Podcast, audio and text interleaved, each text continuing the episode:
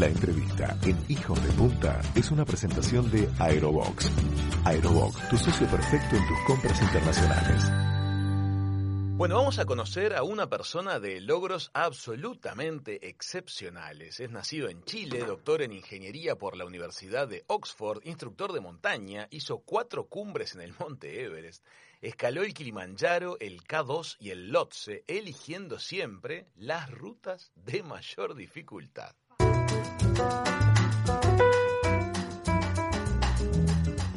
Como explorador hizo 400 kilómetros de caminata por la superficie de la Antártida, después regresó junto a National Geographic para navegar la costa en kayak y como quedaba algo difícil por hacer, volvió como alpinista a la Antártida, escalando el monte Scott y el Agamenón. La verdad que lleva vivida siete vidas en una. Chiqui, Manu y Raúl tenemos muchísimas ganas de darle la bienvenida a la mesa de hijos de punta a Ricardo Jordan. Bienvenido Ricardo y gracias por estar con nosotros. Hola, ¿qué tal? Mucho gusto. Rodrigo es mi nombre, mi papá se llama Ricardo, sí. Bienvenido, Rodrigo. Bienvenido, Rodrigo. ¿Cómo estás? Igual, muchas gracias. Un gusto que estés con por, nosotros. Por lo menos por el teléfono. Por lo menos por el teléfono. Bueno, nos da mucha curiosidad tu camino de vida. Este, evidentemente es un camino de vida muy especial el que, el que has recorrido. Eh, lo primero que te queremos preguntar es relativo a cómo es el, cómo surge en una persona la curiosidad tan marcada por vivir estas experiencias. ¿Qué es lo que te pasó a vos en el camino que te empujó a empezar a vivir estas, estas vivencias? Mira, un montón de cosas, pero básicamente cuando niño eh, yo leía muchos libros de aventura, Ah. leía, no sé si ustedes se acuerdan, Claro, el cómic Tintín, Tintín. Tintín, eh, las aventuras, hoy día eso ya no se hace, pero las aventuras de Julio Verne, Bien. La Isla Misteriosa, 20.000 leguas de viaje submarino, pero por sobre todo, cuando yo cumplí como siete años, en mi cumpleaños mi abuela me regaló un libro de geografía, y en eso venía la foto de la primera ascensión al Everest. Estaba en la cumbre Tenzing Norgay y Hillary, Sí. Y eso me produjo algo en las entrañas, no, no, no es racional, me lo produjo, decimos nosotros en Chile, en la guata, en el estómago. La Eh, y yo dije, yo tengo que hacer esto. Yo, no me- Ahora vivíamos en Santiago, a diferencia de Punta del Este, Santiago tiene las montañas aquí al lado. Entonces empecé a salir a los, a los cerros, a subir cerros, a tener lo que yo pensaba eran aventuras. Y paulatinamente fui progresando en eso, pero tal vez lo más marcador es que en la universidad conocí a un instructor de montaña, un gran hombre que se llama Claudio Lucero, que me enseñó, de verdad, porque hay que saber mucho de esto. Y con eso empezaron las aventuras. Mira qué interesante. Entonces la motivación surge en realidad del mundo de la De la literatura y de la curiosidad. Ese es el motor inicial de, de- de tu vivencia. Eh, Claro, Vos sabés claro. que hemos estado leyendo mucho acerca del mundo del alpinismo, somos muy apasionados de eso. Y mm, bien sabemos que muchas veces la expedición no termina en cumbre. Tú has tenido muchos casos de cumbre, pero hay muchas expediciones que inclusive tienen que tomar la difícil decisión, y es buena decisión, de no intentar cumbre porque las condiciones no están dadas. Ahí viene la pregunta, ¿dónde está el disfrute? ¿El disfrute es llegar a la cumbre o el disfrute es intentarlo? Ninguna de las dos. A ver, ¿cómo lo ves? Porque, porque, porque, mira, este señor, este maestro que te decía yo, Claudio Lucero, siempre nos enseñó que la verdadera foto de cumbre es cuando estamos todos de regreso en el campamento base, sanos y salvos, Qué bueno. al final de la expedición. Que la cumbre es una etapa más, ¿no? Preparar la montaña, ascender, llegar a la cumbre, pero está el descenso. En las grandes montañas del mundo, el descenso es lo más peligroso. El 80% de los accidentes ocurren al descenso. Entonces, 80%. lo, lo relevante es volver, habiendo hecho el, el éxito, pero volver al campamento base. Y allí lo que ocurre es algo distinto, no es como la euforia, ¿no? Que tiene un jugador de fútbol cuando mete un gol y se saca la camiseta, ¿no? Y corre por la cancha y se arrodilla. Es una euforia. Cuatro días después de haber pasado la cumbre ya no tienes esa euforia. Claro. Cuando estás en la cumbre tampoco la tienes, porque estás preocupado de bajar, no, no puedes dar rienda suelta a los sentimientos de felicidad. Sí, le das un abrazo a tu compañero, se te cae una lágrima, pero no es más que eso. Y cuando vuelves al campamento base, ya han pasado cuatro días, Pero ahí lo que viene, y esto es re importante, ¿eh? te viene un estado de plenitud, donde nada más basta, está, está hecho el trabajo, está bien hecho y te viene una, felicidad interior muy grande, ¿sí? Un, estado de, lo logramos y lo logramos bien hecho, que no es eufórico, pero es un estado de plenitud, como digo, muy importante. Rodrigo, ¿y cuáles son los códigos de la montaña? O sea, ¿cuáles son los compromisos que ustedes asumen como equipo cuando deciden subir, sobre todo en momentos que tienen que tomar decisiones difíciles? hay distintas escuelas, ¿ah? o sea, distintas formas de abordar el montañismo. Hoy día hay un montañismo más bien comercial, ¿no? En que eh, distintos integrantes eh, le pagan un cupo en una expedición, una expedición se llaman expediciones comerciales y organizan todo el trabajo para que cada uno de los individuos lleguen a la cumbre. Ese es un estilo. El nuestro es distinto, el nuestro es un trabajo de equipo. Eh, por eso lo de las rutas difíciles, porque el montañismo hoy día uno si quiere subir el Everest lo va a subir. Hoy día se puede subir. No, no, sí, hay un gran esfuerzo, pero la ruta normal ya está súper conocida. Entonces, en una ética del montañismo, y así se llama, la ética del montañismo, lo que importa es subir las cumbres por las rutas más difíciles, más exigentes. Y para eso, entonces, el código de trabajo es un código totalmente de trabajo con equipo, de compromiso con el resultado, no con los intereses individuales de cada uno, eh, el sacrificio por ese logro, por lograr, en, otros términos, el campeonato. Eh, por tanto, las decisiones son mucho más compartidas. Hay un jefe de expedición, claro, pero las decisiones son mucho más compartidas, mucho más conversados, mucho más democráticos, mucho más participativos. Ese es un poco el, código. Es un montañismo, yo lo llamo un poco más romántico, ¿sí? pero es, es un código de valores para nosotros muy importante. En una entrevista este, dijiste algo que me parece súper significativo acerca de esto que estás mencionando, que mm, sería, nunca hay que decir llegué a la cumbre, siempre es en plural porque solo no llega nadie, llegamos a la cumbre. Bueno, tal cual. Incluso en algunas expediciones eh, han llegado de un grupo de nueve o diez escaladores, han llegado uno o dos. Pero esos que llegan sería, sería mentir, de verdad, decir llegué a la cumbre. Llegamos porque yo no podría haber dado sus últimos pasos si días antes, 50 días antes, alguien no abrió la ruta al campamento 1 o al campamento 2. Ahora, eso también les quiero contar que lo hemos cambiado. A lo largo de todos estos años, más de 30 años de expediciones, hemos hecho modificaciones en, en la gestión de las expediciones. Y ya en el 2012, por ejemplo, cuando fuimos al Everest hace poco tiempo, eh, ya llegamos todos a la cumbre, llegamos 18 personas a la cumbre del Everest, cambiando completamente el paradigma del montañismo.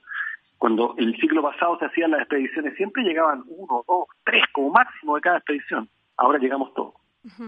Rodrigo, hablando de esto, que creo que, que, estamos hablando como del espíritu del montañismo, en una entrevista que diste en Chile, comentaste algo acerca de eso, como que sentís que ya no hay espíritu de montañismo en el Everest en particular, porque como que con los años fue cambiando y al día de hoy se generó como una especie de industria alrededor del Everest. ¿Qué cosas cambiaron en ese sentido desde las expediciones que realizaban ustedes al día de hoy? Bueno, uno, cambiaron muchas cosas, pero primero todo el elemento de las comunicaciones, el equipo, es todo más fácil. Cuando nosotros fuimos hace 30 años, eh, no había nada en Nepal. Hoy día está todo en Nepal, existen todos los equipos. O sea, uno puede montar una expedición sin nada en Kathmandu, porque existe todo, los equipos, la alimentación, etcétera.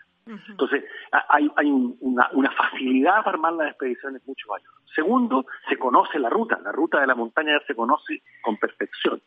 Pero tal vez lo más importante es el aprendizaje de los Sherpas. Los Sherpas son el pueblo originario que vive en las valles a los pies del Everest, que al principio en las expediciones eran porteadores, ¿no? Ayudar a llevar la carga. Pero a lo largo de todos estos años han aprendido a escalar y son extraordinarios escaladores, como cualquiera de nosotros. y por tanto, ellos abren la ruta. Y abren la ruta, ponen una cuerda, fijan una cuerda fija más de 3.000 metros de cuerda y por tanto alguien puede subir ya solo usando esa cuerda, no necesita ser un escalador eximio, basta con que tenga un estado físico y pueda subir una cuerda. Entonces, todas estas cosas han ido facilitando este proceso. Eh, las cosas económicas, Nepal es un país que exige es muy pobre y por tanto las expediciones internacionales dejan mucho dinero, es una industria, como tú muy bien decías, de los 300, 350 millones de dólares al año, que para Nepal es muy bienvenido, entonces dan permiso para que todas estas expediciones suban. Y lo que ocurre es que una persona con eh, 100 mil dólares, por ponerlo en dólares, puede comprar un, cupo en una expedición e intentar la cumbre. Te quiero preguntar otra cosa. Eh, Siempre Everest ejerce una fascinación muy especial por ser el punto más alto del planeta y por tener toda la historia que tiene detrás eh, y el apoyo de alguna manera de la difusión. Pero tú has hecho cumbre en otros muchos enormes eh, puntos del planeta y me da curiosidad, ¿Everest es el más difícil o has tenido otros? Contanos justamente tus vivencias de alta dificultad. A ver, en el Everest cuando nosotros fuimos, fuimos por una ruta de extrema dificultad. O sea, no fuimos por la ruta normal, ¿no? Lo hicimos, por, esto decía la ética del montañismo, una ruta de extrema dificultad, eh, que, tiene solo en la historia tres ascensiones. La han hecho una expedición conjunta de americanos y británicos, nosotros los chilenos y los indios de la, del país de la India, nadie más, porque es muy difícil. Entonces, las montañas no son fáciles o difíciles en sí mismas, tienen rutas más fáciles y rutas más difíciles. Pero el K2 no tiene ninguna ruta fácil. El K2, yo hoy día no conozco las estadísticas del K2, pero cuando nosotros fuimos, lo habían subido 148 personas y habían muerto 47. O sea, uno de cada tres no volvía. Es el grado de peligro del, del K2. Pero incluso esas son las montañas más altas, pero en nuestra cordillera argentino-chilena, en la Patagonia, existen montes como mucho más bajos, pero el Fitzroy, la Torre, que son de una dificultad extrema, extrema. Las paredes verticales eh, muy grandes. Pues exactamente, entonces eso hace eh, que en el montañismo lo que valga no es la cumbre, es la ruta de ascensión. Y mientras más difícil, más reconocida es esa ascensión. Claro. Te quiero preguntar ahora acerca de algunas de tus otras aventuras al margen del alpinismo, que podríamos hablar un mes contigo seguramente, porque las anécdotas han de ser increíbles, también has hecho enormes travesías por la superficie de, la Antártida, este, a pie, y también has hecho eh, navegación en kayak por, por continente antártico. ¿Cuál es la vivencia más, este, más imborrable que te quedó de esos contactos con ese, con ese mundo tan particular? Claro, lo, lo que pasa es que yo no sé si definirme necesariamente como alpinista o por lo menos alpinista guion explorador. Explorador, ahí eh, y de hecho yo tuve una discusión con mis padres que me habían traído tarde al mundo, porque yo me hubiera gustado ser, no sé, venir en las naves de Cristóbal Colón, por ejemplo, como explorador, ¿ah? eh, eh, o haber estado con David Livingstone en África, en fin. Y bueno, lamentablemente cuando me trajeron al mundo, ya era muy tarde, estaba todo descubierto, pero no en la Antártida. En Antártica habían cordilleras completamente inexploradas, de hecho no habían cartas, no habían mapas de esas cordilleras, y nos propusimos ir, nos demoramos, escuchen esto, siete años en preparar esa expedición, en conseguir las cartas, los equipos, eh, mandamos diseñar los trineos, etcétera, conseguimos una de Canadá, atento con esto, que nos trajo de Canadá, eh, lo trajimos para que volaran en Antártida, bueno, finalmente nos dejó en un extremo de una cordillera, se llaman los Montes Centinela, y la recorrimos a lo largo, a toda su longitud, 400 kilómetros de la cordillera. Pero no solo hicimos alpinismo, no solo subimos cumbres inescaladas, sino que tomamos muestras científicas de la nieve y el hielo para estudios de cambio climático y contaminación en la Antártica, tocamos muestras de roca, trajimos, imagínate, teníamos que cargar nosotros como 15 kilos de roca para los estudios geológicos de la cordillera, etcétera. Entonces, fue, eso fue una expedición fascinante hace, casi ya hace 18 años, pero eh, nos acordábamos hace poquito con las personas que estuvimos, fue, fue maravilloso. Ahora, esa expedición es distinto lo del kayak porque al centro de la Antártica no hay vida animal alguna, es un desierto de hielo, o sea, hay hielo y roca, no hay nada más. Mm. En cambio, en las costas de la Antártica, y por eso los kayaks, está toda la fauna antártica, que no tiene memoria biológica con el ser humano, entonces no le tiene temor al ser humano. Cuando uno se mete en un kayak que no mete bulla, ¿no? que es de alguna forma de dimensiones animales, se te mm. acercan al kayak, se te acercan los pingüinos, las focas, las ballenas, una, una, experiencia de contacto con la naturaleza increíble, realmente increíble. Ahí kayakeamos seis semanas, 600 millas, 800 kilómetros, eh, donde parábamos en las noches a acampar en cualquier parte de la Antártica. Había un velero que se juntaba con nosotros una vez cada tres o cuatro días o cada cinco días para reabastecernos, pero fue una experiencia única, única, única, única. Tampoco nunca antes hecha ni vuelta a hacer.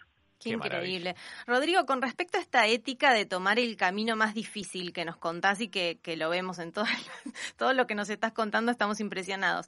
Eh, la madre de tus tres hijas subió el Everest junto a dos de tus hijas. ¿Qué te pasa a vos como padre cuando ves que tus hijas lo hacen? O sea, ¿te asusta sabiendo el riesgo que eso supone o no? No, no. Eh, mira, esto lo, lo discutimos hace muchos años eh, esto había que hacerlo bien, hay que hacerlo con excelencia. Si la montaña no es más peligrosa que una avenida de Montevideo, no es. No es más peligrosa. Lo que pasa es que uno sabe, conoce los semáforos, conoce las velocidades de los autos, conoce el roce de las zapatillas con el pavimento, entonces puede calcular. En la montaña pasa lo mismo. La montaña es cosa de estudiarla y conocerla. Entonces la preparación es muy importante. Y las niñas cuando eran pequeñitas vieron en los jardines de mi casa cómo preparábamos las expediciones. Por ejemplo, mira, las linternas tienen dos pilas, ¿cierto? Bueno, dábamos vuelta una para que no se fuera a prender por casualidad al interior de la mochila. Pero tenía que saber ah. cuál era, cosa que cuando viene el crepúsculo, puedes abrir la linterna, cambiarle la pila y que se prenda. A, ese nivel de detalles es la preparación. Entonces, ellas tienen mucha conciencia de la excelencia con que hay que enfrentar esto. Increíble. Eh, entonces, claro, uno se preocupa, pero no me preocupo más porque van a Everest, como me preocupo más porque en Santiago van a la universidad. Porque les puede pasar cualquier cosa. Claro. Mm, cierto. Qué lindo, qué lindo lo que nos estás contando, porque al margen de los logros deportivos, em, eh, de alguna manera dan muchas ganas de vivir lo que estás, lo que estás contando y da muchas ganas de, aprender antes de ir a vivir para que la experiencia se magnifique y además se pueda llevar adelante en condiciones de seguridad. No da la sensación de peligro cuando está en boca de él y nos está contando que basta con saber suficiente y estar dispuesto. Pero, pero mira, mira lo siguiente, mira por favor lo que te voy a contar porque es bien, bien duro lo que voy a decir. La montaña, mucha gente dice que la montaña es traidora, es traicionera porque cambia repentinamente, ¿no? De un día de sol a una tormenta. Eso no es así. La montaña siempre ha cambiado repentinamente. No nos está traicionando, siempre, por millones de años ha sido así. Y por tanto, entonces tú vas a esa montaña y sabes que puede cambiar. Entonces llevas en tu mochila una cocinilla extra, una parca extra, porque sabes que puede cambiar. No te miente. Es cambiante, pero no te miente porque siempre ha sido así. Yo digo, es un poco temperamental la montaña, pero es así. En cambio, el ser humano no. El ser humano muchas veces te miente. De verdad te miente. Entonces es mucho más difícil operar entre un equipo humano que con la montaña. Y yo sé que suena duro, pero es verdad. Es totalmente cierto. me gustaría, me gustaría que a, a, quienes nos están escuchando, este, les transmitas un mensaje que los empuje a vivir alguna aventura. ¿Qué le podemos decir a las personas, independientemente de su edad o de sus condiciones, que sienten que de la mano de, del conocimiento, de la mano de asesorarse con gente que sabe y de la voluntad, se puede vivir una aventura increíble? ¿Qué les, qué les decís a esas personas? Mira, lo, lo tengo al revés. Nosotros acá en Vertical, que es la organización que fundamos, que es una fundación, donde llevamos niños de escasos, niñas y niños de escasos recursos a la precordillera para que tengan esta experiencia. Eh, hemos expandido nuestras invitaciones a todo el mundo, a, estudiantes universitarios, a, niños y escasos de recursos, adultos mayores, a gente de las corporaciones, de las, de las empresas, etcétera. ¿Y sabes lo que me ha ocurrido? Que ya a lo largo de muchos años, de 30 años de hacer esto, cuando de repente voy por ahí en la calle y me encuentro con alguien que alguna vez salió con nosotros a la cordillera, dice, Rodrigo, dice, yo no, muchas veces no me acuerdo de quién es porque hemos llevado a miles de personas a la cordillera. Entonces, mira, no, yo fui contigo, voy a inventar, al Cerro El Plomo el año 98. Ah, y nunca se me olvidó. Eh, incluso me dice, eh, como que definió mi vida. Y yo hablo ¿Eso fue antes de cuando fuimos al plomo o fue después de, que fuimos al plomo? Entonces, eh, esa, esa experiencia los marcó, los marcó para siempre. Eh, hacemos expediciones con gente al África, al Himalaya, a la Patagonia, a todas partes. Y, siempre está esto, que una vez que uno vuelve de esas expediciones y se está tomando una cerveza, eh, la gente la recuerda como algo relevante, como algo importante. Entonces yo siempre digo, por lo menos una vez en la vida hay que tener una de estas, una de estas experiencias. Qué lindo lo que decís, Rodrigo. De alguna manera invitamos desde este, desde este espacio de radio a que cada uno busque la manera de generarse algún momento que les haga un antes y un después en sus vidas. Rodrigo, te queremos agradecer muchísimo los minutos que nos dedicaste. Es muy inspirador escucharte este, y la verdad que das, das, ganas de, das ganas de largarnos. Está muy bien. Tengo un par de cosas que contarte. Cuando vamos a la Antártica, eh, con algunas universidades acampamos muy cerca de la base uruguaya en la Antártica. La base Artigas, estuvimos en contacto con ellos unas pocas semanas.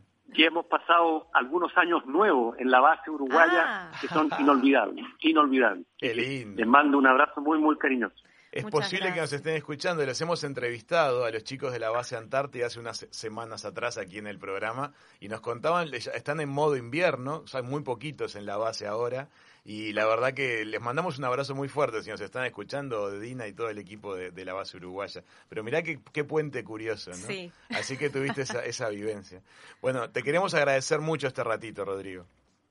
Muchas gracias a ustedes, muchos cariños y cuídense mucho. Gracias. Gracias. Amigas, amigos, lo más parecido a un superhéroe que hemos podido conseguirles en este año. Rodrigo Jordán ha pasado por la mesa de Hijos de Punta. Ya volvemos. La entrevista en Hijos de Punta fue una presentación de Aerobox. Aerobox, tu socio perfecto en tus compras internacionales.